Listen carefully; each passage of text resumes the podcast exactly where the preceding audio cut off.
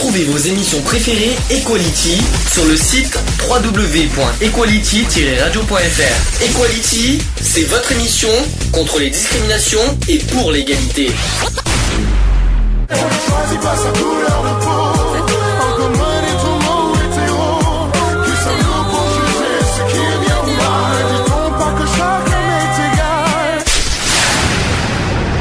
L'union fait la force. On va parler de donc de la crise économique européenne en Europe et en France. Donc euh, on va commencer par les causes. Donc déjà depuis 2008, hein, on n'arrête pas d'entendre parler de la crise en Ben, depuis ça 2000. fait, ouais, euh, Ouais, ça veut dire 4 ans. hein, euh. 4 ans, ouais, 4-5 ans. Alors on parle de crise mondiale, crise euh, financière, crise économique, crise de l'euro surtout. Hein, Ah bah euh, ça, on n'a euh, pas de toute entendu- façon, euh, Donc maintenant, ça fait bien 4 ans que pas un seul jour que dans la rubrique économique des quotidiens s'est énoncé l'aspect négatif de la conjoncture sans apporter de concrètes solutions. Acceptant presque cette situation comme une fatalité. Or, euh, lorsque lorsqu'une crise éclate, il y a toujours une, des causes, et bien souvent profondes, et bien souvent lointaines. La crise que la zone euro traverse n'est pas que conjoncturelle, mais bien au contraire, elle est structurelle. Euh, trop de lacunes ont fait des institutions européennes un fourre-tout sans que les uns ou les autres y piochent, effectuent leurs manœuvres euh, comme bon il leur semblait, sans concertation, sans cohérence. Alors que la crise de la zone euro a démarré lors de l'annonce au bord euh, de la faillite de la Grèce et que celle-ci a bénéficié d'un premier plan de sauvetage avec euh, 110 milliards d'euros. Hum Ça c'était que le- la France a balancé. euh, C'était le 20 février, 20 février 2000, euh, au 20 février 2012. C'est récent hein, quand même. Hein, euh, Mhm. c'est- tout frais là. L'Europe en est toujours au même point dont la facture devrait s'élever euh, pour le seul sauvetage du pays euh, de Platon à 350, euh, 350 milliards d'euros. Ouais, bah on est mal Ça vaut barré. cher. hein. Alors au niveau des causes, euh, au niveau des causes, la crise de la zone euro a souvent été décriée pour cause de surendettement excessif et abusif des États. Cela démontre surtout l'individualisme des États dans une Europe soi-disant unie. Euh, le cas de la Grèce en est un parfait, exemple. Cela faisait des années que celle-ci maquillait ses comptes et les, vieux, et les à l'Union européenne et dont la proche faillite a été annoncée comme un coup de tonnerre sans que personne ne s'y attende. Les fraudes fiscales de la population, mais également des fraudes des politiques, ont fait de la Grèce vivant à crédit depuis des années. Un pays euh, incapable de rembourser la dette cumulée. Euh, L'inconscience de tels actes a amené à repenser inévitablement le- les différentes politiques menées au sein de la zone euro, car la conséquence aurait été catastrophique pour la zone euro si, le sauvetage n'avait pas, euh, n'avait pas lieu. Euh, mais surtout, l'union- monétaire créée par le traité de Maastricht a été euh, conçue par la suite dans le traité de fonctionnement de l'Union européenne de manière incohérente, mais également le traité lui-même, sur certains points, n'a surtout pas été respecté par les États membres. Euh, le premier défaut de conception concerne le statut de la Banque centrale européenne, euh, qui se veut indépendante des gouvernements. Elle ne peut donc pas acquérir euh, auprès des trésors publics, des trésors publics des titres de dette. Cela entraîne un endettement des États auprès des banques privées à des taux beaucoup plus élevés que si la dette avait été achetée par la Banque centrale. La Banque centrale européenne, par son indépendance, est donc empêchée de jouer de son rôle de prêteur en dernier ressort. Mais surtout le fait que les titres de dette publics soient détenus par de grandes parties hors des États qui les aimaient. Euh, aimer, aimer, du verbe émettre. hein. Euh, ce dernier, s'il ne peut euh, rembourser sa dette, accroît la possibilité d'une crise bancaire. L'Europe n'est pas solidaire en cas de faillite d'un État. Euh, or, une Europe construite correctement se doit être unie à tout moment. Euh, par la peur d'une faillite grecque, cette clause finalement n'a pas été suivie, puisqu'elle était évident que si la Grèce tombait en faillite, la crise aurait été bien plus conséquente, mais à quel prix? Ça c'est la bonne question. Enfin et surtout, l'article 126 du traité pose le principe de la discipline budgétaire des États membres. Euh, ces derniers sont censés euh, ne pas avoir des déficits excessifs. Nous le savons tous à présent, cette disposition n'a jamais été respectée. Euh, si l'Union monétaire avait suivi une politique budgétaire commune et rigoureuse, il est certain que la crise en provenance des États-Unis aurait eu beaucoup moins de répercussions sur l'Europe. Il est impossible de mener correctement une politique monétaire commune si la politique budgétaire ne l'est également. Il y a eu donc un manquement incontestable de la part des gouvernements successifs depuis plusieurs années, mais également des institutions européennes qui auraient, qui auraient dû sanctionner de tels écarts. L'union monétaire se fonde sur une monnaie unique, mais sans unité politique. De ce fait, nous assistons à une euh, incomplétude de l'euro. dans sa, euh, dans sa création, donnant l'impression que l'euro est une monnaie étrangère aux pays membres. On pour rappel, pour rappel, pour ceux qui ne savent pas, ça fait maintenant 10 ans que l'euro existe, hein, Hein. depuis février dernier. Donc euh, bonjour anniversaire. hein. Février 2000. Février 2000, février- ça fait 10 ans, oui. Oui, depuis le 1er février 2002, ça a été ça. mis en route. Alors la crise de la zone euro n'est pas seulement due à un endettement public, il est également privé. L'endettement privé n'étant pas concerné par le pacte de stabilité, celui-ci n'a pas été combattu par les gouvernements successifs. Pourtant, la politique économique menée par chaque État devait prendre en compte l'intérêt de l'Europe dans son ensemble et l'article 121 le stipule. Alors je cite l'article 21. Il dit 121. c'est ça, l'article 121. Pourquoi- Je sais pas pourquoi j'ai dit 21. 121. Alors, il dit, les États membres considèrent leur politique économique comme une question d'intérêt commun. Voilà l'article 121. Donc là aussi, un manque de coordination est visible et le Conseil qui devait coordonner ses politiques économiques n'a pas été en mesure, ne serait-ce que de faire des recommandations à certains pays dont l'endettement privé était des plus excessifs grâce au taux d'intérêt réel à court, terme faible, notamment le Portugal, l'Espagne et l'Irlande. L'Espagne, euh, pour rappel, hein, gros, euh, bien en danger. L'Italie aussi, d'ailleurs, on n'en parle pas beaucoup, mais l'Italie aussi est un petit peu euh, dans le rouge presque. Enfin, la crise mondiale de 2008 a affecté la zone euro. En effet, une partie des finances publiques a été injectée par la, euh, la recapitalisation des banques en faillite, dont certaines ont provoqué cette crise financière de grande ampleur. De par cette crise, la récession euh, s'est ressentie dans de nombreux pays, les engageant euh, tout d'abord à des plans de relance en 2009, notamment la France, avec une augmentation des dépenses publiques, mais sans forcément de nouvelles recettes, voire des baisses de recettes, amenant par conséquence une explosion des déficits publics et une augmentation de la dette publique au cours des deux dernières années. Cependant, en 2008, la crise mondiale aurait pu être enrayée par la seule volonté des États par différentes mesures, mais s'il n'y a euh, aucune résolution mise en œuvre entraînant l'affolement des marchés en août 2011 à l'annonce d'un possible défaut de paiement des États-Unis, si ces derniers n'avaient pas sorti la planche à billets, les conséquences économiques auraient été désastreuses et ce notamment pour l'Europe. Terrible, hein? Ouais, mais là, je vois pas le. C'est la pas- cause. C'est la cause. Ouais, non, mais la cause, euh, la cause, elle, euh, elle est simplement que. c'est- disons que c'est surtout euh, au niveau des banques. Quoi. Euh, Ça, Ouais, c'est- les banques que la. Banque européenne, elle a pas voulu se mouiller. Non, a surtout voulu- non, ils font plus de prêts.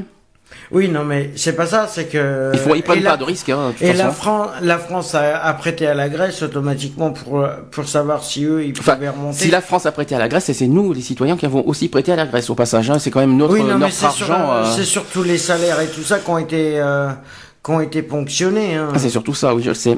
Malheureusement. Voilà, c'est tous les mal- travailleurs Et que les- conséquent, la conséquence, et ça on en parlera pour la France plus tard. Conséquence maintenant, euh, ben, il y a plein de C'est choses qui tous, les sont. euh, c'est tous les minoritaires, euh, les précaires, Et vous allez les voir- précaires qu'on qu'on payé pour pour un État euh, Et vous allez voir, de Grèce et qui ne, qui, en fin de compte, qui nous ont foutu dans la merde encore plus. Alors vous allez voir justement au niveau de- des conséquences pour la France, euh, là Elles au niveau sont 2012, désastreuses. au niveau 2012, c'est pas très joli à voir. On en reparlera euh, après. Elles sont désastreuses. Alors conséquences et travail. Alors il y a y a la Croix Rouge hein, qui, a- qui a fait un petit un, un petit compte rendu là-dessus sur les conséquences en Europe. Donc une des conséquences majeures du déclin économique est la baisse de l'emploi. Ça c'est très important à dire. Faut pas oublier que cette année, euh, ce mois-ci, on l'a déjà euh, dit, c'est le 11e mois consécutif que le, Mhm. le chômage a augmenté. C'est terrible. hein. Donc la crise a évincé des millions de personnes de leur emploi. Rien que dans l'Union européenne, on estime que 21,8 millions de femmes et d'hommes ont perdu leur travail en Europe. 21,8 millions. La jeunesse est spécialement menacée et désespérée, ne trouvant pas d'accès au marché du travail. Bon, ça c'est pas très nouveau, hein, ça fait des années que ça dure, mais euh, c'est avec la crise, c'est pire. En 2010, 20% des Européens en dessous de 25 ans étaient victimes du chômage des jeunes. Ça, c'est vraiment euh, terrible à entendre. Encore beaucoup plus de gens ont perdu leur emploi dans les, euh, pays, voisins et en dehors de l'Union européenne. Euh, en comptant les proches de chômeurs, on peut partir du fait qu'il y a actuellement environ 100 50 millions de citoyens vulnérables suite au chômage. Hein Uniquement dans l'Union européenne, au passage. hein. Et ce chiffre ne comprend même pas ceux qui ne cherchent pas de travail, Ouais. les demandeurs d'emploi. Euh, ceux qui ne cherchent pas de travail. Ah oui, ceux qui sont au chômage mais qui ne cherchent pas de travail. ah Mais oui, quand même. en ont Oui, rien voilà. à foutre, qui veulent Oui. rester au chômage pour euh, être euh, sur le sur le gouvernement et voilà, ceux qui veulent qui veulent pas s'en sortir tout simplement. Ils Alors- sont bien comme ils sont. Les, les sociétés nationales définissent le chômage comme facteur principal de vulnérabilité, et puis de toute façon en France c'est le sujet principal. D'ailleurs maintenant le chômage on en a parlé euh, Mmh. il y a pas longtemps euh, lors de l'élection présidentielle. Mais j'espère qu'il va faire quelque chose d'intéressant par rapport à ça. Ah, pour l'instant, on n'y est pas encore. J'ai l'impression que c'est pas encore prioritaire, mais euh, c'est intérêt d'agir Ah, très vite, je dirais. De toute façon, on, parce en- que là- on va parler tout à l'heure de Hollande, de, de justement ce qu'il va faire en 2012 euh, au niveau international. On en parlera tout à l'heure. Euh, ensuite. Euh, tout cela amène une baisse du pouvoir d'achat des ménages, ce qui, euh, dans certains, pays, coïncide avec un endettement largement étendu. Cet endettement est souvent lié euh, au financement de l'appartement. Beaucoup de gens ont acheté des maisons et des voitures à l'aide de crédits et craignent, avec la perte du travail, de perdre l'homme de leur famille parce qu'ils ne peuvent payer les hypothèques. C'est terrible à entendre. hein. C'est qu'ils peuvent se retrouver SDF euh, du jour au lendemain à cause de, Ceux de qui, cette sont, crise. ceux qui sont dans un secret critique, oui, c'est possible. Ils peuvent perdre, Ah bah, ils peuvent perdre leur, leur logement, hein, ça Parce clair. que moi, je connais une personne, euh, je connais une personne là qui a, ben, justement le, le patron de- du restaurant où je travaillais, le chef de cuisine, lui, il a acheté une baraque Mhm. à crédit. Et là, euh, Il a acheté une baraque à crédit. Ouais, ouais. Oui, oui, oui. Bonjour, le, bonjour bon, sa femme, a- sa, fa- sa femme, elle travaille. euh, Ah, mais les frais, ça doit être pas mal aussi. Hein. Ah oui, bah oui, euh, 20, euh, 26%. Enfin, c'est- je pense pas que c'est si haut. euh, Je pense pas que c'est Ah, pas 26%. loin de- C'est quand même Bah 22. si, euh, comme, ouais. ça, comme, comme ça a augmenté, euh, comme ça a augmenté la TVA, automatiquement ça augmente tous les frais de, D'accord. pourcentage euh, pour les baraques, les trucs. Alors toujours sur l'endettement, l'endettement euh, contribue également à l'augmentation de la vulnérabilité. Et il apparaît clairement que l'Europe doit donner plus d'aide à sa population pour éviter une situation où la misère sociale s'établit. Logique. Donc pratiquement Qu'ils tout- arrêtent de se les foutre dans les poches. Absolument. Pratiquement tous les pays de la zone européenne sont frappés par la crise. Dans deux ou trois pays, les conséquences euh, sont relativement faibles. Beaucoup de pays, cependant, souffrent des conséquences lourdes. Au moins 75% des sociétés nationales de la Croix-Rouge, par exemple, hein, et du Croissant-Rouge sont témoins oculaires des conséquences importantes de la crise économique. Euh, oui, euh, sur les personnes les plus vulnérables dans les pays respectifs. Les plus menacés sont certains groupes euh, spécifiques qui risquent d'être exclus du marché du travail pour une longue période. D'après un tiers des sociétés nationales, l'un des groupes les plus vulnérables est celui des enfants et des jeunes. Les jeunes qui ont des difficultés à trouver un travail risquent de tomber dans les mains des trafiquants d'êtres euh, humains, avant tout euh, à l'est, l'est de l'Europe, hein, donc la Roumanie, la Hongrie, hein, tout ça, euh, et d'être mêlés à des affaires de drogue et d'alcool et à la criminalité. Ah mais ça c'est...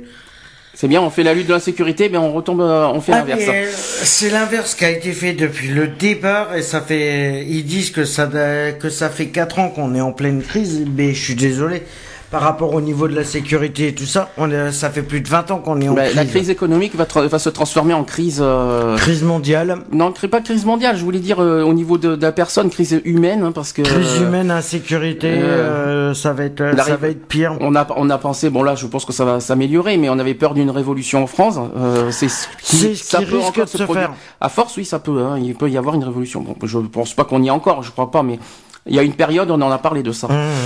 Euh, D'après un tiers des sociétés nationales, ce sont avant tout les migrants et leurs familles qui sont spécialement concernés. Donc être migrant est un facteur de risque de vulnérabilité.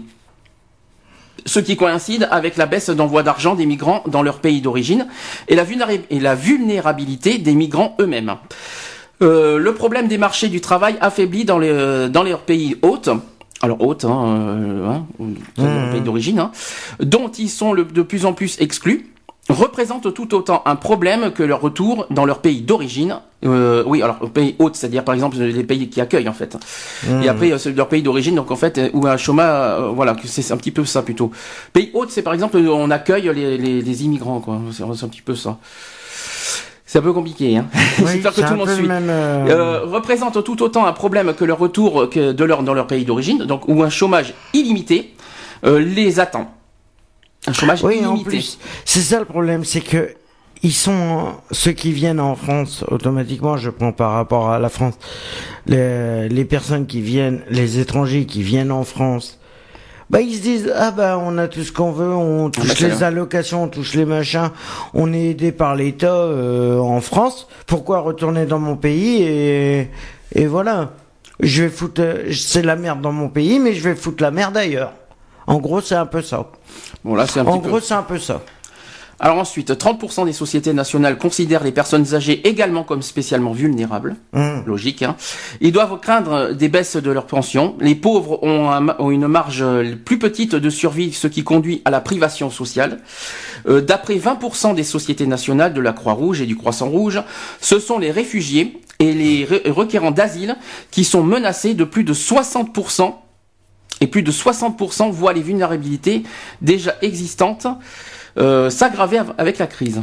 60%. Ouais, non, mais- 60% des Ah cas. non, mais ils disent que c'est euh, que là il y a 60%, mais les chiffres ne sont pas bons parce que les chiffres ne sont pas bons.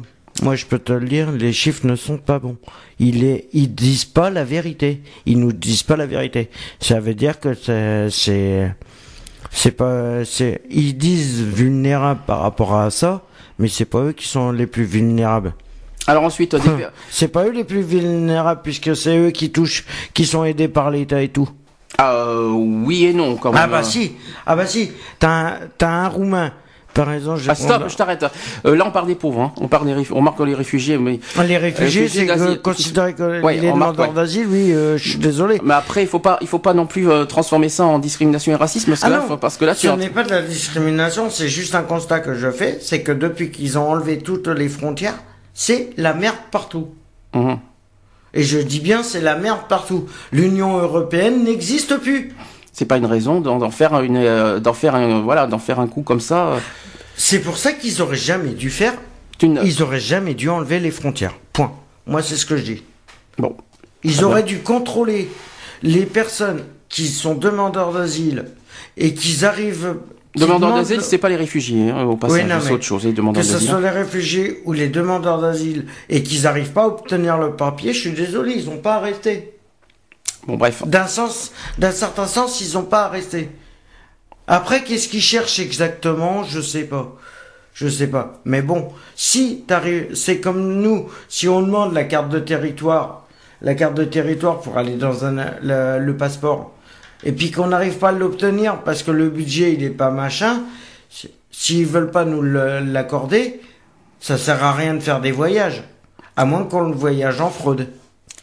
Bon, c'est ben, ce qui est en train de se passer avec. euh, Ce sera un petit sujet de débat pour ceux qui nous écoutent. S'il y en a certains qui veulent dire euh, sur ce sujet-là, ben, quand on mettra euh, Moi, en marche donne- la- le téléphone, vous nous, vous nous donnerez votre avis. Moi, je donne moi juste mon point de vue. Voilà. c'est mais si les autres peuvent avoir, peuvent avoir aussi leur point de vue sur ce sujet-là, qu'est-ce Mmh. que vous en pensez aussi? Quand on mettra en, en marche le, le téléphone, vous nous appellerez et vous nous direz ce que vous en pensez. Voilà. Alors on continue. Des familles et des familles, euh, donc des familles monoparentales, sont confrontées à des circonstances spécialement difficiles. Dans l'Union européenne, les petits boulots sont de moins en moins disponibles, ce qui prive les plus faibles de la société de leurs revenus. Des personnes appartenant à des minorités déjà marginalisées et souvent plus pauvres que la moyenne sont plus souvent dans la misère. En font partie également des personnes concernées par la violence conjugale et dépendant d'un accès régulier aux services de santé. Une des sociétés nationales considère la classe moyenne, probablement à cause de l'endettement, comme groupe vulnérable à l'intérieur de l'Uni- de l'Union européenne et elle y voit le risque de voir disparaître une couche sociale à l'intérieur de la société. Alors, au niveau des aides euh, alimentaires, le plus frappant est le fait que, euh, que plus de deux tiers des sociétés nationales de la Croix-Rouge et Croissant-Rouge ont, euh, ont intégré l'aide en denrées alimentaires dans leur programme pour essayer d'affronter la crise. Au passage, on en a parlé l'année dernière, normalement il y a moins euh, de finances pour les, pour les aides alimentaires cette année. Oui, ils ont retiré. En Europe, euh, ils ont retiré des Ils pourcentages. ont, ils, ont, ils ont retiré énormément de, de Ils millions ont d'euros. hein. retiré, euh, ouais, à peu près alors, 25, là, pour l'instant, 25%, je sauf crois. que- de- La conséquence de ça, c'est pas tout de suite. Je pense que la conséquence, ça sera fin de l'année, début 2013. Donc, euh, on en parlera beaucoup de ça aussi, je crois. Ben, Euh. non, parce que je pense que, à mon avis, avec cet été et tout ça, je pense qu'à partir de la rentrée septembre, C'est ce que je viens de dire. va se poser des C'est questions. surtout, mais c'est ce que je viens de dire, euh, fin 2012, début 2013. L'année, euh, c'est-à-dire la saison prochaine. Je pense qu'on va, on, Oh, on aura la conséquence de cette baisse de, de Ah, ben, revenus au niveau des, des banques Hum, alimentaires et hum. tout ça. Ça, par contre, ça, ça sera intéressant à, Surtout en parler. certains surtout qu'il y a certains centres euh, alimentaires d'aide alimentaire qui risquent de fermer leurs portes à cause de, de problèmes comme ça parce qu'ils n'arrivent pas à se réapprovisionner. Donc des pays qui comptent parmi les plus riches du monde se trouvent parmi ceux qui ont à supporter de lourdes conséquences de la crise. La situation dans des parties de l'Europe de l'Est en particulier, aussi bien en dedans qu'en dehors des pays de l'Union européenne, dans lesquels les gens ont moins de possibilités d'amortir sous forme d'épargne et de fortune et dont les réseaux de sécurité sont souvent plus faibles. Alors conséquences aussi euh, psychosociales parce qu'il y a plusieurs conséquences. Hein. Donc la grande majorité des sociétés nationales de la Croix-Rouge et du Croissant-Rouge rapportent de leur pays que l'augmentation que l'augmentation du chômage et la perte du pouvoir d'achat se conjuguent avec les conséquences des misères psychosociales qui s'en suivent. Les gens ressentent l'insécurité qui augmente, basée sur le manque de sécurité financière et l'attente d'une période difficile. Avec cela, de plus en plus de personnes sont atteintes de problèmes de santé psychique et intellectuelle. L'abus d'alcool et d'autres problèmes de santé, l'isolation sociale et le stress augmentent. Euh, pendant que les euh, contingents ah, je sais pas ce qu'on sait euh, ce mot, les contingents des gouvernements pour le domaine de la santé et autres réseaux sociaux diminuent. Le démantèlement des services de santé dans certains pays et les ressources diminuées au niveau des budgets font partie de l'érosion et du bien-être des gens. Le manque d'investissement dans le domaine social signifie un, risque d'extension et d'établissement de la pauvreté et de la peur. Alors, les conséquences de la crise économique sur les couches sociales, les groupes ethniques et les différentes régions sont répartis de façon inégale. Des, vulnérabilités, c'est pas facile à dire ce mot, déjà existantes liées à la pauvreté, l'âge, l'ethnie et les migrations aggravent les conséquences. Les sociétés nationales, donc euh, Croix-Rouge et Croissant-Rouge, craignent que les nouvelles vulnérabilités comme le chômage, l'endettement et la marginalisation se durcissent si elles sont négligées et délaissées qu'elle défavorise durablement les personnes concernées et que les acquis sociaux du temps de la croissance se perdent. Le danger existe sur les vulnérabilités. Euh, s'établissent dans les structures socio-économiques de certains pays et régions et qu'elle menace la cohésion sociale des couches de la population et des groupements ethniques des sociétés à travers l'Europe tant que des mesures spécifiques ne seront pas prises pour sauvegarder un minimum de dignité envers les êtres humains. Aïe aïe aïe. Ça fait, ça fait bizarre, hein Ouais, non, mais. Excusez-moi. Euh, non, mais oui, ben, c'est normal et je vais te. Euh, par rapport à mon point de vue, moi je vois que, bon, c'est vrai que. Au niveau social, on aurait. Il y a beaucoup, beaucoup de choses qui sont à faire. Euh, mais par contre, c'est que. C'est bien de le dire. C'est bien de. Les gens les gens dans le social, ils en parlent trop, mais ils agissent pas. Le problème, c'est qu'il y a personne qui veut bouger pour essayer de faire économie. Sauf l'Allemagne qui, quand même, eux, ils ont gardé quand même leur triple A. Ils, ont, ils sont en train de donner l'exemple. mais non, mais, non, mais c'est le triple A, c'est rien, c'est juste. Non, mais si, si, si, si, si, si, si, si, si, si, si, Mais c'est quoi le triple A C'est quoi C'est juste une nomination de trucs Non, non, mais triple A, c'est pas ça. Le triple A, mais c'est pas ça qui va faire bouger l'économie. Peut-être, mais non, mais on parle. Oui, pour l'Europe, peut-être que l'Allemagne n'est pas suffisant, mais l'Allemagne donne l'exemple quand même de, de la marche à suivre. Ça ne veut pas dire qu'il faut suivre ce que fait l'Allemagne, mais mais il donne, mais ils y arrivent quand même à s'en sortir. Le triple A, c'est comme un logo. C'est un logo. Non, c'est pas ça non, non, non. Le triple A, ça n'a aucun rapport avec l'appellation. C'est sur la, dette. Donc, oui, mais c'est une appellation sur la dette. Comment nommer pas la grave. dette On passe, euh, on passe au suivant. Hein. Si tu dis des bêtises, on en on s'en sortira pas. Euh, on va commencer. Donc, on va parler de, des pays et de leur situation. Donc la situation, par exemple, en Europe du Sud-Est, donc il y a l'héritage d'années conflictuelles, alors qu'une des sociétés nationales de la Croix-Rouge, donc du Sud-Est, désigne la société entière de vulnérables. Pour tous, l'impression dominante est que le chômage et la baisse des revenus consécutifs liés au chômage représentent un facteur majeur.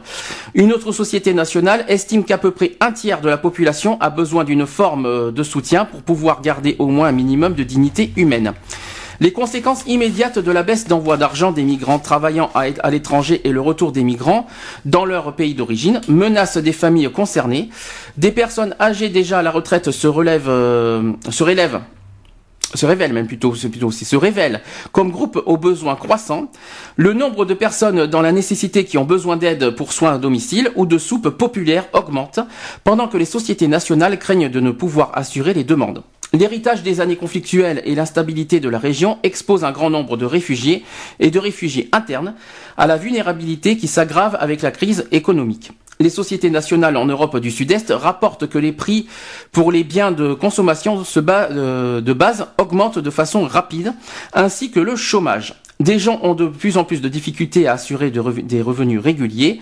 Ces facteurs augmentent encore les difficultés à affronter les défis liés au grand nombre de personnes vulnérables. Alors maintenant en Hongrie.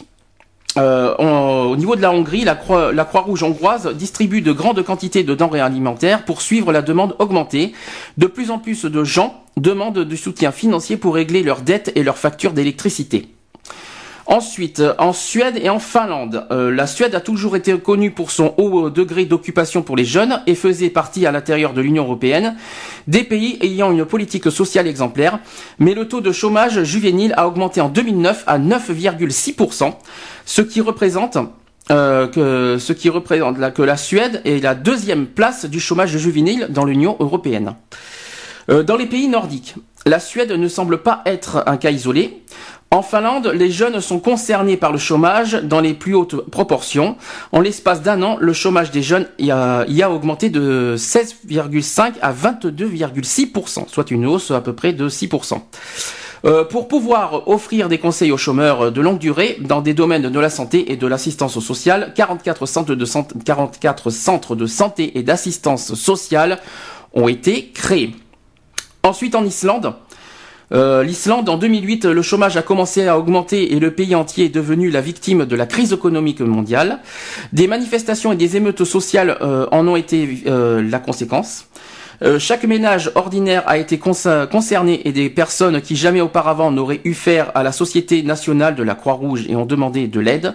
En réaction, le nombre des programmes psychosociaux installés par la Croix-Rouge a augmenté en flèche. Une ligne téléphonique d'urgence 24 heures sur 24 a été créée. De l'aide en denrées alimentaires et du soutien sous forme d'habits sont devenus nécessaires. Les sociétés nationales de la Croix-Rouge, que ce soit en Norvège, en Suède et en Finlande, en Finlande, ont soutenu la Croix-Rouge islandaise pour qu'il puisse tenir ses engagements.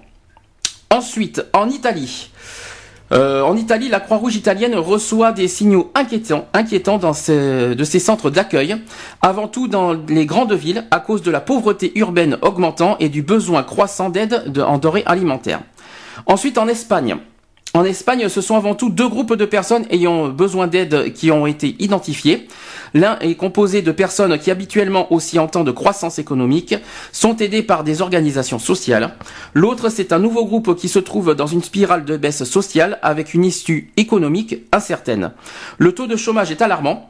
En août 2009, en Espagne, il était en rapport avec la crise économique à un niveau de 18,9%. Ceux qui sont concernés sont avant tout des personnes ayant perdu leur emploi, les chômages à long terme, des personnes n'ayant jamais fait partie du marché du travail, des personnes aux conditions de travail euh, spéciales, des familles dont la plupart des membres ont perdu leur travail, des personnes handicapées, des personnes qui élèvent seules leurs enfants, avant tout des femmes qui sont concernées, aussi des jeunes ayant quitté l'école sans diplôme, des immigrants et avant tout des sans-papiers, euh, des personnes âgées ayant euh, de la parentalité à leur charge et des enfants de famille vivant dans des conditions sociales vulnérables, le chômage des jeunes était au début de l'année passée à, euh, de 40,7% en Espagne. Ensuite, ensuite, ensuite, ensuite, ben voilà, c'était sur l'Europe. Après, hein, l'Allemagne, hein, ça va. La, la France. Ouais, mais la France, euh, ils donnent pas les. Euh, ah, la France, j'y arrive, j'y arrive après pour la France. Euh, j'ai gardé la France pour la fin. Euh, en niveau de la perspective économique mondiale entre 2012 et 2013. Alors, selon certaines prévisions, la croissance mondiale fléchirait à 3,2% en 2012 pour revenir à 3,6% en juste Donc, ce sont que des chiffres. Voilà, ce ne sont que des chiffres. J'y crois pas parce que vu comment vu comment c'est parti, je le juste euh, le problème qui est c'est qu'en fin de compte euh, et là je J'aurais Là, c'est tous les gouvernements de l'Union attention, que je vais mettre en tort. Temps mort, parce que là, je précise que c'est mondial, la, la, la, prévision. Là, on n'est pas encore en prévision européenne. Là, c'est la croissance mondiale. Le mondial fléchirait en 2012 à 3,2%. Je pense que c'est à cause de la crise de l'euro. Et euh, l'année prochaine, soi-disant, là, c'est vraiment la parenthèse d'un guillemets, ça reviendrait à 3,6%. J'y crois pas. Alors on, peut essayer d'expliquer. La croissance de la zone euro, euh, la zone euro serait nulle en 2012, puis de 1,4% en 2013. La croissance française serait faible en 2012, elle serait que 0, euh, serait de plus 0,5%. Mmh. Soit- soit on avait annoncé 1%, mais là ça serait que 0,5%. Et en 2013, elle serait de 1,5%. Alors là aussi, j'y crois pas beaucoup. 1,5% en une année pour la France, j'y crois à moitié. Non, c'est juste des chiffres qui se. C'est juste du foutage de gueule. Alors C'est après- juste du foutage Non, mais de ce n'est que ce ne sont que des prévisions. Il n'y a rien, Ouais, non, il y a ouais. rien d'établi encore. Après, celle des États-Unis. Alors, se renforcerait un peu en 2012. Elle serait de plus 2,2%, puis de 2% en 2013. Alors oui, par contre, 2%. hein, Il y, ça- y a un truc que je comprends pas. Avec tout ce qui s'est passé aux États-Unis, avec les marées, les, où ça a été ravagé, les inondations, les tempêtes, les trucs, comment ils arrivent à être. Bah, je vois pas le rapport. non, mais- mais comment ils mais arrivent à ne pas être en déficit budgétaire et que ça soit l'Union européenne qui se Parce que- pète la gueule Parce qu'on on doit pas, il faut pas confondre les catastrophes, les catastrophes naturelles et le chômage. Hein. Euh, Oui, non, et, mais et les problèmes des banques aux aussi. États-Unis, aux États-Unis, ils ont des. euh, attends, le 440, les trucs comme Non, ça. le CAC 40 c'est en France, hein, je précise. C'est pas. Non, mais euh, voilà. Ne confonds pas. ne- Non, mais, euh, le CAC 40 c'est en France. hein. C'est Oui, pas, non, c'est mais- pas aux États-Unis, s'il te plaît. Oui, non, mais les trucs des, Des- des, des États-Unis au niveau monétaire, euh, comment ça se fait que les banques ne sont pas en déficit par rapport à tout ce qui Eh se ben, passe me pose pas la question. Il faut se poser la question aux États-Unis. Moi, là, la crise est européenne. Elle est pas, elle est pas aux États-Unis la crise. Hein. Au, au passage, je tiens à te Oui, le bah préciser. alors pourquoi? Bah, la crise est Parce européenne. qu'ils ont envie de nous voir couler. Non mais euh, on va ça va pas de dire des trucs comme ça. Mais t'es pas bien. Il y a- il y a des moments il faut faire attention à ce Attends. que tu dis. Non, Je sais pas si nous on est en crise, normalement eux la aussi. crise est européenne. Ben non, tu Non, parlais de crise mondiale. ou là. non là c'est la croissance mondiale. J'ai pas parlé de la crise mondiale. Là je parle de la croissance. Mmh. Autre chose que j'ai dit aussi, euh, autre chose qui n'a pas été dit et qu'il faut quand même souligner, c'est la baisse de l'euro par rapport au dollar. Euh, au niveau des échanges, on a remarqué une grosse baisse de, de- du dollar, pas du dollar, mais de l'euro vers le dollar. C'est-à-dire qu'à une période, on était à 1,41 dollars pour un euro. Là aujourd'hui, on est tombé à 1,30 en moyenne. Des fois, ça baisse, des fois, des fois moins. Alors là aussi, hein, la conséquence au niveau de l'euro euh, vers le dollar, pas très jolie à voir. C'est pour ça, c'est la crise, c'est en Europe qu'il y a des problèmes. C'est pas aux États-Unis. Après, bien sûr, les États-Unis peuvent être touchés par rapport à ce qui se passe en Europe. Mais c'est pas cause des États-Unis. Ouais, mais la France n'aurait jamais dû prêter aux pays européens. Ils auraient jamais dû payer. Oui, c'est pas à cause de la France qu'il y a une crise en. Europe. hein. Non, non, c'est à cause de la Grèce qu'il y a une crise en Europe. C'est Oui, pas à bah, cause de la France. Mais la France, si la France est en déficit, c'est à cause de la Grèce, parce que la Grèce a demandé à la France de payer. Non, c'est la France qui a fait. La France a rien demandé. Hein. Non, non, l'Europe a rien demandé à la France. la Grèce a demandé de, à la France une participation. Non, la Grèce a demandé, la Grèce a demandé à de l'aide en Europe, à l'Europe, pas à la France. C'est la France qui a accepté, mais les, les autres pays, non, ils ont demandé de l'aide à l'Europe en premier. C'est la, la France a accepté, mais bon. Normal, ils font partie de l'Union Européenne, ils sont obligés de demander à- pour l'Europe entière. Et la France a accepté. Alors euh, qu'ils viennent pas se plaindre. Mais c'est pas. Dans un certain sens, qu'ils viennent pas se plaindre. Non, mais de toute façon, euh, ils- C'est de la faute de la Grèce, je suis désolé. Ouais, mais le problème, c'est que la Grèce, ils sont toujours endettés, ils sont toujours au même stade. De toute oui, façon, ils bah, sont toujours dans la zone on a, rouge. on, a, payé, on a payé je sais pas combien de millions et Mais- ils sont encore endettés. Sauf alors. que la Grèce, si on enlève, alors justement, il y a, il y a une question qui a été posée en début de l'année. Si on enlève la Grèce de l'Europe, de la zone euro, euh, catastrophe aussi. Hein. Parce qu'on perd quelque chose. De toute façon, on n'a pas enlevé la Grèce de l'Europe. Hein. Ben non, mais la Grèce, Donc, euh, elle peut rester, mais euh, il faut qu'elle trouve ses solutions par rapport à elle, euh, par rapport à son pays. Je suis désolé aussi. C'est chacun sa merde. Ça, c'est pas faux, mais l'Europe, C'est chacun sa merde. Déjà, la France est devenue une poubelle euh, mondiale. Excuse-moi du peu euh, de dire ça comme ça, mais euh, c'est devenu une poubelle mondiale. Euh, je suis désolé, on n'est pas obligé de se taper encore ce qui se passe en Grèce et dans les autres pays de- d'Europe. Je suis désolé, chacun Oh ben, son- prochaine- chaque pays se démerde comme il veut. Non, mais les pays euh, qui sont aussi à la limite, il y a l'Espagne et l'Italie. Alors, euh, c'est- il n'y a pas que la Grèce qui est concernée au passage. hein. Oui, donc, non, mais euh, c'est chaque pays devrait se démerder. Ils ont des férias, ils ont des trucs, ils font des fêtes à gogo à longueur d'année et ils peuvent pas récupérer des sous. Attends, oh, c'est où le bordel là? Bon, tant qu'on est, tant qu'on est justement sur la France, hein, reviens, euh, si tu peux revenir dans tes esprits, parce que là t'es complètement à côté de la plaque. Non, hein. non, je m'excuse auprès je- des auditeurs qui écoutent ça, qui sont en train de se poser des questions non, concernant. je- non, c'est tout. Ça, Mais ça bon. me dégoûte de, de- qu'on se mêle des affaires des autres et qu'on s'occupe pas des- de nos propres affaires. Je suis désolé. Bon, après, il y a des, il y a des, il y a des limites à, ne pas franchir au niveau des paroles. Il y a des, il y a- je suis d'accord ce que tu dis, j'en- j'entends bien ce que tu dis, mais attention aux paroles que tu mets aussi. Il y a des limites. Oui, non, mais je, je, tiens sais, à te le mais- préciser, et surtout qu'on est en public. Allez, on parle de la situation en France en 2012. Alors là, c'est pas terrible hein, à entendre. Donc déjà, on, euh, on indique que la France dépense trop. Depuis dix ans euh, plus particulièrement, l'endettement est devenu un mode de financement. Une situation telle que la France en début d'année a perdu son fameux triple A.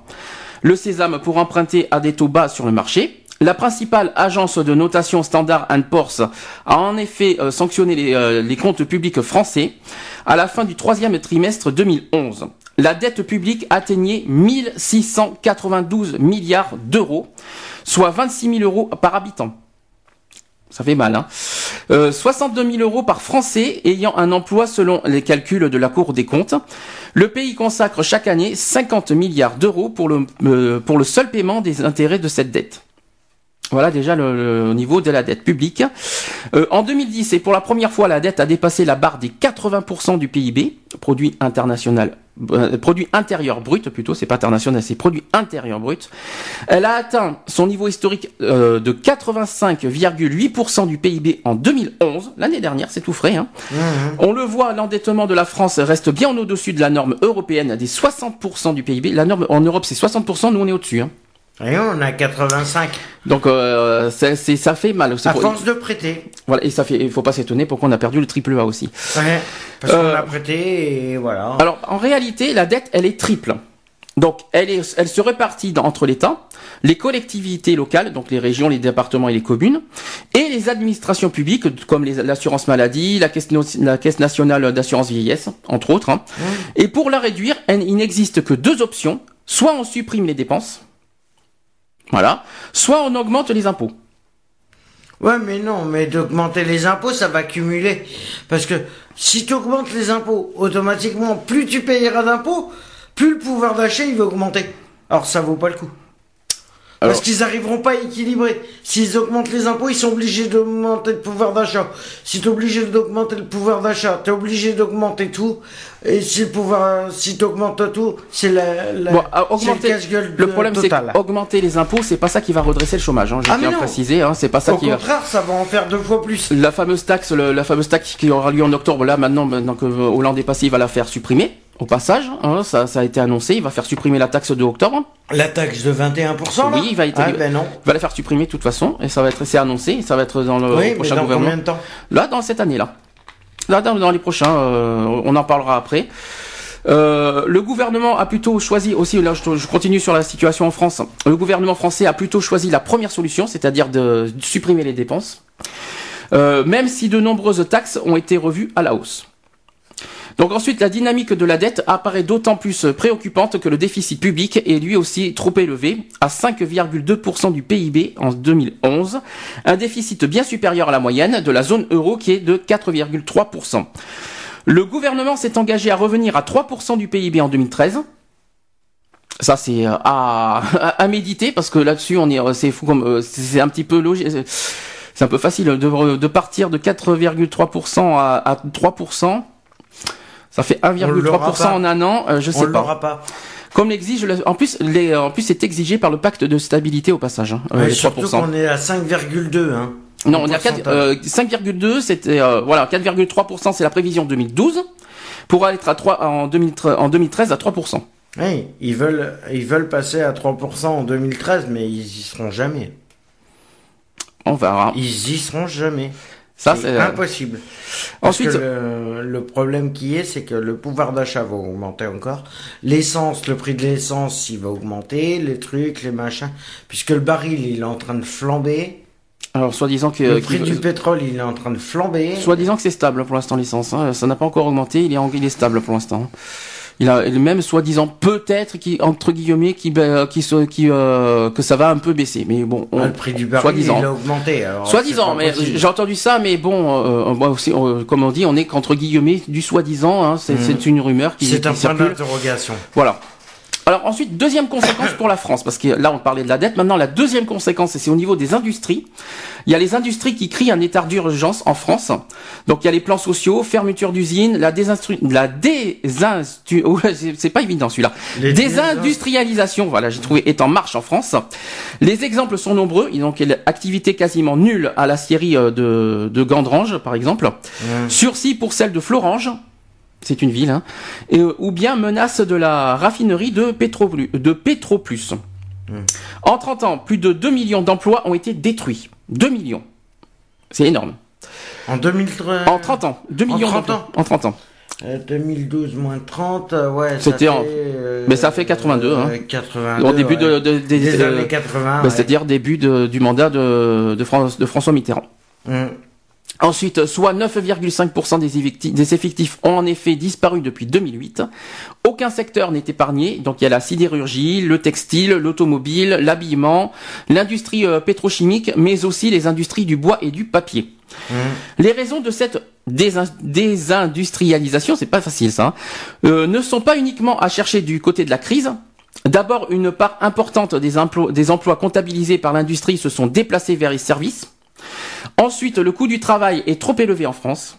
Enfin, il y a la faible compétitivité, donc recherche, innovation, etc., hein, des entreprises françaises. Le manque d'entreprises de taille moyenne est souvent mis en avant. Ce sont en effet les PME qui font souvent le succès à l'export. Or, en France, elles peinent à se développer en raison d'un accès difficile au financement. Une situation qui s'est aggravée avec la crise, tout le contraire des grands, euh, des grands groupes français du CAC 40, qui, se, qui sont allés ch- chercher la croissance dans les pays émergents. Voilà. Ça, c'était sur les industries. Ensuite, sur le commerce extérieur, le déficit aussi se creuse. La France a affiché un déficit commercial record de 69,6 milliards d'euros en 2011. En 2010, il s'est levé à 51,4 milliards d'euros. Selon les chiffres des douanes, les importations ont fait un bond de 11% à 80 euh, 498 milliards. Alors que les exportations n'ont pas progressé en revanche que de, ils ont seulement de 8,6% à 429, milliards d'euros. 429 milliards d'euros. Donc cette dégradation du solde commercial est essentiellement imputable à la facture énergé- énergétique. Les plus élevés du pétrole et du gaz, une hausse de plus de 30%, ont entraîné un renchérissement des importations. Mais ce n'est pas la seule explication. La France souffre notamment d'un manque de compétitivité face à ses voisins européens, notamment l'Allemagne. La part française dans le marché mondial a ainsi glissé à 6,2 à 3,5% depuis les années 90. Les secteurs qui affichent les meilleures euh, performances à l'export sont le, sont le luxe, l'aéronautique, l'agroalimentaire, entre autres. hein. Les grands contrats, euh, notamment dans ces filières, ont ainsi augmenté l'an dernier de 36% par rapport à 2010, pour un montant total de 28,4 milliards d'euros. Mais c'est pas assez. Alors ensuite, euh, on parle du modèle social français qui est en péril, hein, aussi. Hein. Donc la maladie, la vieillesse, le chômage, l'exclusion, la dépendance. Voilà, ça ce sont les thèmes. Depuis 30 ans, l'ensemble des prestations sociales, euh, des prestations sociales ne cesse d'augmenter pour une représenter plus d'un tiers du produit intérieur brut, le PIB. En cause, le vieillissement de la population et l'augmentation de l'espérance de vie. La France devrait compter 5,4 millions de plus euh, de 85 ans en 2060. C'est beaucoup. La faute aussi à la hausse du chômage, résultat des prélèvements records et des prestations en baisse. Ben, par, euh, ouais, ben ouais, non, mais le problème qui est, c'est que les entreprises, les entreprises, et là, je, c'est toutes les entreprises en général, ils marquent, ça c'est un peu dégueulasse, parce qu'ils marquent sur des annonces, quand ils passent des annonces, ils mettent débutants à accepter, mais ils sont incapables d'engager des personnes qui ont aucune expérience. Comment ils veulent que le, que le chômage ne baisse pas? Là, on parle, là, on parle de la vieille- du vieillissement de la population. On n'est pas encore chez les jeunes. Hein. Oui, non, mais, Mais même, bon. euh, Donc, mais tu ça. débutant accepté sur euh, des gens qui sont euh, assez âgés, il y a un petit problème. Oui, mais non, bon. mais aussi, à partir de 40 ans, maintenant, t'es es considéré comme euh, vieux. Hum.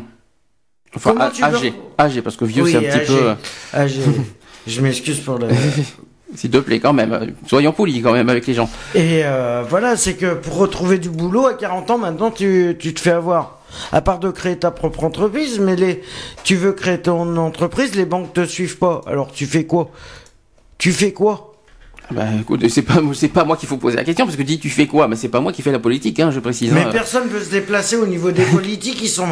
Et c'est bien de faire des, de lancer des cris d'alarme comme ça au niveau social, au niveau machin. Mais il y en a aucun pour se bouger le cul pour aller voir les députés, les de, de voir la commission de- européenne pour euh, leur dire euh, qu'il y a, que c'est la crise qu'on veut des trucs. Il y en a pas un seul qui veut le bouger. Que du blabla. Il y a rien Alors, qui se passe. Ensuite, toujours dans, dans, dans le modèle social français, donc euh, du côté de la branche euh, vieillesse, en 2010, la réforme du système des retraites qui a repoussé le recul de l'âge légal de départ à la retraite de 60 à 62 ans devrait permettre de réduire à 9 milliards le déficit du régime général des retraites en 2020. On n'y est pas encore, hein, en 2020. Ouais, il nous reste 8 ans. Euh, en on- 8 ans, on on, a pas encore. flambé. Hein. Alors ensuite, du côté de la branche maladie. Euh, pour diminuer les dépenses de santé, le gouvernement s'est engagé dans de nombreuses économies, donc la baisse des remboursements des médicaments, la réforme de l'hôpital, la privatisation, euh, la privatisation des structures de santé, donc les cliniques et les dispensaires entre autres. Euh, malgré ces économies, on est loin du compte. Donc en 2012, le fameux trou, alors écoutez ça, hein, euh, ça aussi c'est pas joli à entendre, le fameux trou de la sécurité sociale pourrait atteindre, atteindre 13,9 milliards d'euros. 13,9 milliards d'euros. Et sans réforme, alors s'il n'y a pas de réforme, le déficit atteindrait 19 milliards d'euros en 2020. Dans 8 ans. Ouais, non. Pas non, j'y crois pas, les chiffres sont pas bons. Alors pour établir, bon, pour établir, les comptes, pour établir les comptes publics. Attends, on est on est que dans le conditionnel. Heureusement que c'est marqué au compte atteindrait. Hein, c'est au conditionnel au passage. hein. Donc on Ouais, c'est- mais en 20 ans, 19 millions, 19 milliards, non. J'y crois Non, pas. c'est pas en 20 ans, C'est beaucoup ans. plus. C'est beaucoup plus que ça. d'abord c'est pas en 20 ans. D'abord c'est en 2020. Donc c'est en Oui, 8 ans pour moi. Oui, c'est en Euh, 8 excuse-moi. ans. Mais c'est beaucoup plus que ça. Euh, ensuite, pour, alors, ils disent aussi pour établir les comptes publics, plusieurs pistes de financement sont à l'étude. Donc il y a l'augmentation de la contribution sociale généralisée, le CSG, pour les retraités, dont le taux est actuellement inférieur à celui des actifs, la mise en place d'une nouvelle journée de solidarité nationale ou bien encore une hausse des prélèvements sur les successions. Voilà. Ouais, mais ils vont, ils vont ponctionner encore sur les personnes qui, qui ont perdu un proche et puis qu'ils ont des droits de succession, qui doivent toucher quelque chose euh, sur les droits de succession. Ils vont ponctionner ça là-dessus, sur les avis d'essai, sur les trucs, euh, voilà. Alors- Alors, alors ça c'est complètement stupide. Il ferait mieux de ponctionner chez les riches et puis voilà. Alors dernière, euh, sais pas, non, moi je trouve pas, moi je trouve. je Mais pas- si, je suis désolé. Un chanteur, euh, je suis désolé. Quand on a un qui est pour taper dans un ballon, il se touche euh, 5 millions d'euros par match. Excuse-moi du peu. Ah ouais, mais ça c'est encore autre Il chose. paye 3000, euh, il paye, ça- il se touche 50 millions d'euros pour euh, pour un match et il paye que 3000 euros de d'impôts. Euh, Excuse-moi du peu. Voilà, c'est pas une raison de m'agresser, je suis pour rien. Hein. Ensuite, Excuse-moi du euh, peu, on lui dit rien celui-là. donc ensuite, ensuite, euh, je, je finis. et Je vais essayer de finir avec. euh, Aujourd'hui, j'ai pas de chance. Hein, je suis désolé. Hein, je fais du mieux que je peux. Euh, Ouais, ça c'est un sujet que t'aurais peut-être pas dû entamer. ah non, moi j'ai pas, pas de honte à en parler. Euh, Ensuite, on va parler de la croissance en France, hein, qui devrait échapper à la récession, soi-disant. Si l'on en croit les dernières prévisions de l'Institut national des statistiques, le fameux INSEE, euh, l'économie française devrait enregistrer au premier trimestre 2012 une période de croissance nulle, avant de retrouver au deuxième trimestre une croissance atone de 0,2%. Ouais, pas terrible, hein. Rien. Cette, très légère euh, embellie s'explique par les interventions répétées de la Banque Centrale Européenne et la sortie de crise attendue de la, dans la zone euro. Soi-disant une sortie de crise, on espère, hein, c'est ce qu'on attend tous, je pense. hein. Euh, ces deux facteurs conjugués ont permis au ministère des Finances de revoir à la hausse sa prévision de croissance sur l'ensemble de l'année 2012, qui passe à 0,7% contre 0,5% auparavant. Ouais. En revanche, la consommation des ménages, moteur traditionnel de la reprise, reste faible. Cette croissance faible ne va pas permettre de faire baisser les chiffres du chômage puisqu'il faut un minimum de 2% de croissance pour créer des emplois. En février 2012, la France comptait officiellement 2 800 000 demandeurs d'emploi dans de catégorie A. Euh, c'est-à-dire sans aucune activité. Mhm. D'accord? Soit une augmentation de plus de 6% sur un an. D'accord? Plus généralement, le taux de chômage s'est établi à 9,8% de la population active fin 2011 selon l'INSEE. Une hausse directement liée aux massives suppressions de postes observées depuis le début de la crise. Les plus de 50 ans sont les plus touchés et le chômage de longue durée explose. Selon les prévisions, le taux de chômage devrait dépasser 10% à la fin de cette année. C'est terrible à entendre.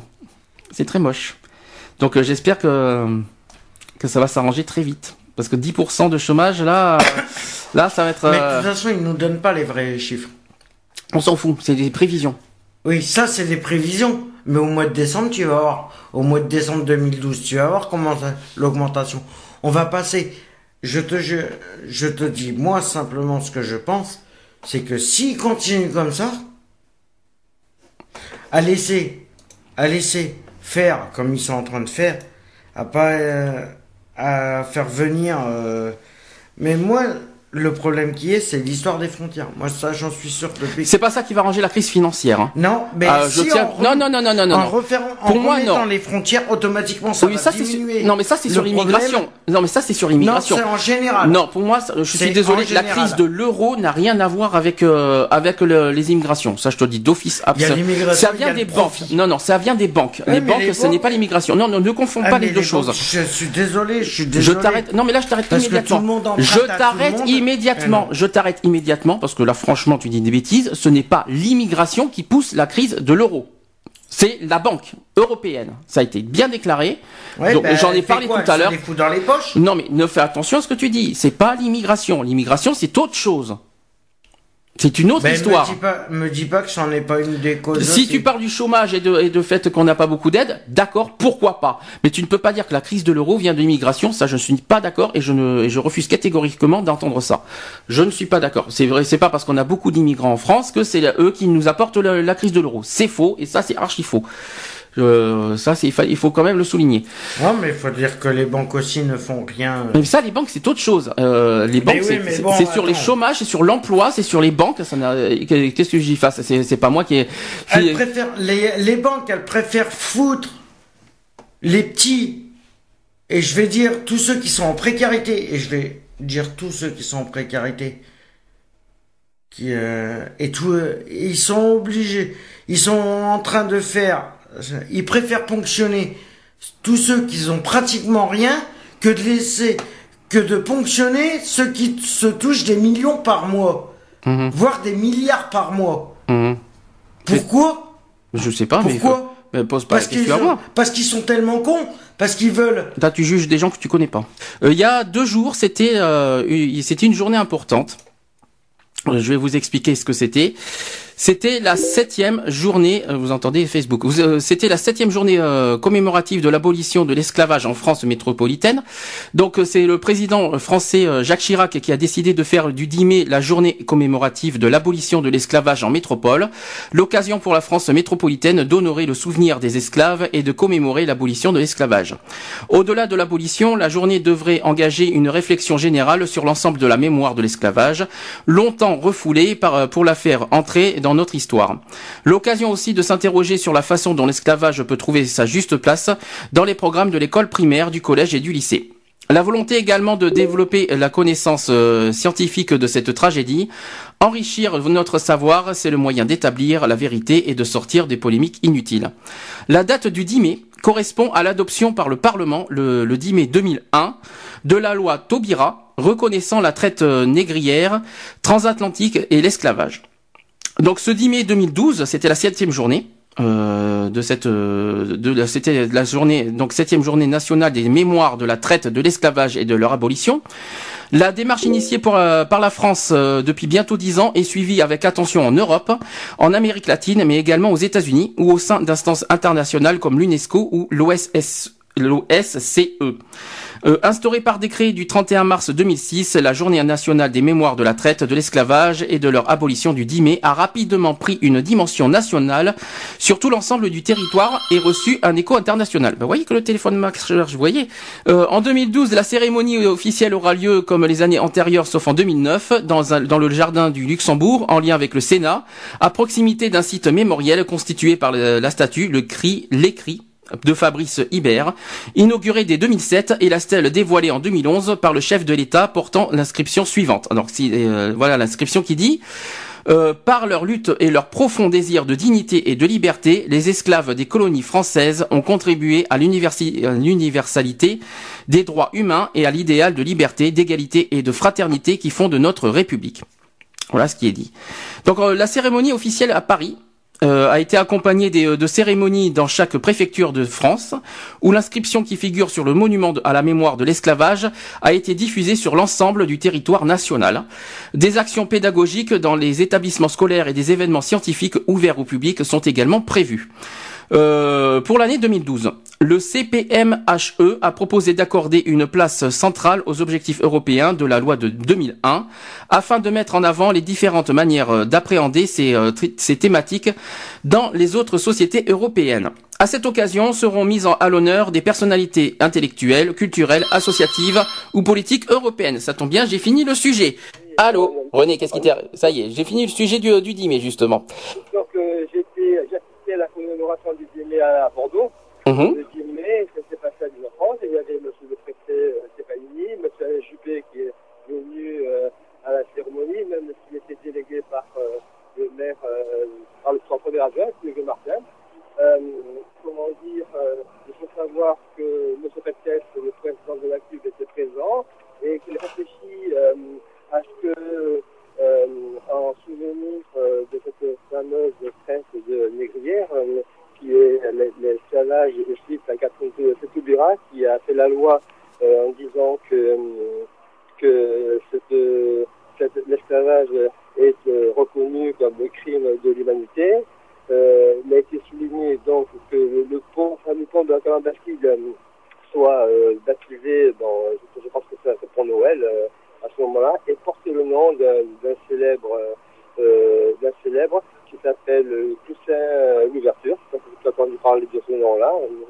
Et euh, en mémoire donc euh, à la euh, de la commémoration de la traite négrière et et de la lutte contre l'esclavage. Voilà. Mais tu as assisté à, ce, à cet événement à Bordeaux Ah Oui, j'ai- j'ai- à toute la cérémonie, avec le discours du préfet, avec ce qu'ils ont fait, dont ils ont parlé un petit peu, parce que c'est- à Bordeaux, fait partie des, des premiers navires euh, euh, qui conduisaient euh, euh, les, les, les Noirs, les, la, la, traite- la traite vers, euh, vers l'étranger. quoi. C'était au départ de Bordeaux que se faisait cette euh, lutte de l'esclavage, cette revanche des Noirs, où ils ont été vendus euh, sur les quais de Bordeaux. Et, et donc, sur ce, sur ce moment-là, il y a une plaque commémorative, place des Chartrons, là Mhm. où se déroule actuellement le marché, en face de la Cité mondiale d'hiver, où euh, tous les ans, le 10 mai, on, euh, viennent euh, les officiels, les associations, les, euh, les sympathisants euh, et les élus euh, viennent rendre hommage à ce dîner euh, pour euh, honorer et perpétuer euh, cette mémoire euh, euh, de la traite négrière et de l'esclavage, donc euh, euh, tous les ans. Euh, Qu'est-ce que je voulais dire sur le sujet principal, sur la crise économique Est-ce que tu veux dire deux ou trois mots J'ai écouté ça, j'étais euh, euh, complètement euh, dépassé. Euh, 10% de chômage, c'est choquant. Alors 10 euh, à 10, euh, enfin il y a 9%, puis ça, ça- on risque d'atteindre 10% à la fin de l'année en fait. Voilà, bon, des mesures grâce à la nouvelle majorité présidentielle. J'espère qu'ils vont pouvoir avoir un écho favorable auprès de nos députés qui, qui vont accompagner notre cher président, Monsieur François Hollande, et qui Qu'on va en parler lui après. lui permettra justement euh, d'asseoir euh, euh, son programme, parce que ce sera très compliqué euh, si euh, il n'est pas très très très très suivi. Donc euh, il faut se mobiliser euh, toujours et encore pour euh, permettre euh, d'avancer dans ces projets, parce que ces, ces grandes lignes qu'il fait, il essaye de réparer la France, hein, comme on dit. Et euh, ses idées sont excellentes. Son programme, tout le monde l'a plus ou moins lu. Et euh, il y a des, des solutions qui, qui euh, euh, doivent être appliquées et essayer de résorber toute cette euh, dette toute- et, euh, et diminuer la crise qui est due en majorité par euh, la finance qui euh, bloque le pays et qui bloque euh, toutes les affaires courantes euh, de notre société. Alors j'ai plein de questions. Enfin je sais pas pour toi si tu as le temps. Déjà, est-ce que pour quel est pour toi le, moyen de, vaincre cette crise? Est-ce que c'est vraiment à cause de la Grèce? Est-ce que c'est à cause de la banque? Est-ce que c'est vraiment à cause du chômage? C'est quoi en fait pour toi la solution? Mais euh, j'ai pas de grosse solution. C'est que pour résorber une crise, c'est d'abord essayer de maîtriser le budget, c'est ce qu'on essaie de faire. Déjà, bon, 30% de, sur les rémunérations, euh, des aides, euh, comment dire, euh, en faveur euh, euh, diminution de, de- des prêts euh, par les banques de façon à, à faire euh, remonter euh, euh, certains pouvoirs d'achat qui vont regonfler l'économie, c'est euh, peut-être euh, diminuer, euh, faire plus d'export, euh, augmenter euh, l'échange euh, commerce euh, extérieur, euh, et puis euh, et donc euh, avoir l'équ- l'équilibre, l'équitabilité, ça se dit, Mhm. l'équitabilité des entre pays et euh, favoriser la zone euro, bien entendu, pour que les Grèces, euh, la Grèce puisse euh, à nouveau euh, retrouver euh, un bon sens de leur euh, gestion, les accompagner. Et euh, voilà, donc il faut attendre le gouvernement qui se mette en place. Ils avons revoté ce week-end, les Grèces, la Grèce, Mhm. parce qu'ils n'arrivent pas donc à instaurer euh, euh, un accord commun par rapport aux différentes coalitions, aux différents partis. Ne sont pas d'accord entre eux, donc c'est difficile. Et donc ils s'imaginent que ça doit nous arriver à nous. Je pense pas. Je pense que la majorité euh, présidentielle sera suivie euh, au prochain vote des 10 et 17 juin prochain en France.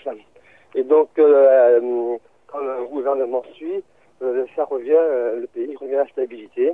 Et là, donc, on, nous verrons donc euh, dès, euh, ce mardi, après la investiture de François Hollande, le 10 mai, euh, euh, le 15 mai, pardon, à 10 heures, euh, il partira en suivant euh, en direction de Berlin pour rencontrer Angela Merkel. donc, il doit être à 18h30, 19h à Berlin pour essayer de, pour relancer la croissance justement, proposer un pacte de croissance et arriver à l'équilibre budgétaire dans la zone européenne. Euh, T'y crois, toi, d'ailleurs, à la croissance de la France Euh, Alors, au, au départ, c'est marqué 0,5 et là, ça, ça a été révisé à 0,7. Déjà, est-ce que tu y crois cette année? Ou est-ce qu'on aura une Mais, récession? Euh, Ah, c'est ce qui est, c'est ce qui est prévu, une croissance à 0,5 à de 0,5 à 0,7. mais- mais il va essayer d'a- d'arriver à, à que chacun, chacune euh, prenne, euh, prenne, euh, prenne son truc en charge, prenne ses responsabilités. Et euh, surtout que ce sont les finances quand même qui euh, sont pas mal les rois et, qui arrivent à, à avec des taux moindres plutôt que de passer par je je dis une bêtise, par exemple, peut-être des taux à, à 17, 15, à 20%, redescendre ne serait-ce qu'à 11 ou 12%, ça limiterait les, les frais, et ainsi de suite, à force d'intérêts, de capitaliser les intérêts, ça va revenir à une économie euh, plus ou moins euh, normale. Et euh, au niveau de la dette, 3% l'année prochaine, ça aussi, ça fait 3% du PIB. Ça fait, c'est pas un petit peu juste? C'est un grand pas, je, je pense que c'est beaucoup, mais euh, si la dynamique est bien engrangée et s'il y a un bon suivi et un bon, un bon consensus de, de toutes les banques, si avec des taux d'intérêt euh, raisonnables et des, des placements euh, euh, partagés, on peut peut-être arriver à, à arriver euh, pas très loin de ces taux- de ces taux-là. D'accord. Voilà. Est-ce que tu as quelque chose à rajouter sinon, euh, René? Euh, oui, bah, à part le bibisque sur les, les États-Unis, le tsunami qu'a dit Alex, euh, bon, c'est vrai, euh, j'étais un petit peu dépassé, mais euh, voilà, c'est juste euh, cette euh, remarque que je vais faire, mais bon, euh, après, euh, c'était juste comme ça, une petite attention que, Ah oui, il n'y a pas de souci. que, que je, que je voulais dire, mais bon, après, chacun peut s'exprimer, et donc, je suis Ah oui, tu parles de, de par rapport aux catastrophes naturelles des États-Unis. C'est quelque chose qui Voilà. n'avait aucun rapport avec la crise de l'euro, mais bon, ni la crise mondiale d'ailleurs. Après, bon, c'est vrai qu'eux aussi, ils ont leur propre, propre problème de, de chômage qui est très, très, très élevé aux États-Unis. Ils euh, n'ont pas la même, euh, on n'a pas le même rendu, ils n'ont pas le même partage de, de travail, euh, et donc, voilà, c'est c'est différent, quoi. Après, ce que je veux dire, bon, je, une dernière petite chose, c'est qu'aujourd'hui, c'est la fête des jardins pour le printemps au Bouscat. Donc, j'ai rencontré monsieur le maire de ma commune euh, et je lui ai dit, il est, il est anti-mariage homo. Il en a parlé lui que maintenant, nous, nous sommes dans la majorité présidentielle et monsieur le maire euh, de l'UMP du Bouscat et sont dans l'opposition, ce qu'il m'a fait de me dire. euh, Et donc, j'ai échangé un petit euh, deux minutes avec lui sur euh, ce qu'il pensait de mariage homosexuel. Et, et disant, je suis contre, c'est anti- anti-nature, euh, c'est Adam et Ève, c'est... euh, et donc, bon, et donc, il me dit, mais après, il me dit, le pacte, c'est bien et tout. Alors, je dis, mais monsieur le maire, puisque favorable au Pax, pourquoi vous ne, tolérez pas, vous n'acceptez pas que le Pax se passe dans votre mairie du Bouscat ah non, non, il est hors de question. euh, donc, pour moi, c'est une question de non-sens. Vous êtes favorable au Pax et vous ne voulez pas que ça se passe en mairie. Et donc, euh, voilà. Et, euh, et donc, je vais me trouver euh, élu qui, me dit, bah, il m'a assuré, monsieur le maire, disant que monsieur Hollande n'arrivera pas à passer la loi sur le mariage homosexuel.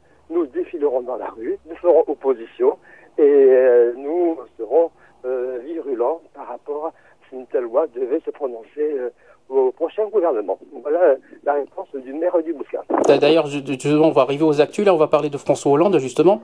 Tu, euh, tiens, un petit pronostic. Tu, tu penses qui, toi, Premier ministre? Donc moi, je, mon avis est favorable vers le député maire de Monsieur Jean-Marc Hérault, le député maire de Nantes, qui est conseiller, euh, euh, conseiller bras droit de Monsieur Hollande, de notre président, et euh, donc il est tout à fait capable de, conduire un gouvernement à ses côtés, euh, un homme de confiance. C'est vrai que ces temps-ci, il y a une polémique qui il y a une dizaine d'années, il y a eu une affaire de quatre mois de sortie de prison, je sais pas quoi, sur euh, quelque chose qui était pas bien si grave que ça. Et euh, donc, euh, comme euh, il, il reproche, bien sûr, l'opposition va, euh, va s'attaquer dans tous les sens au moindre petit euh. Et, euh, et donc, euh, moi, je dis que M. Hérault est très, est très capable, très, un, un- un homme euh, à part entière pour pouvoir mener un gouvernement. Très bien. Retrouvez nos vidéos et nos podcasts sur www.equality-podcast.fr.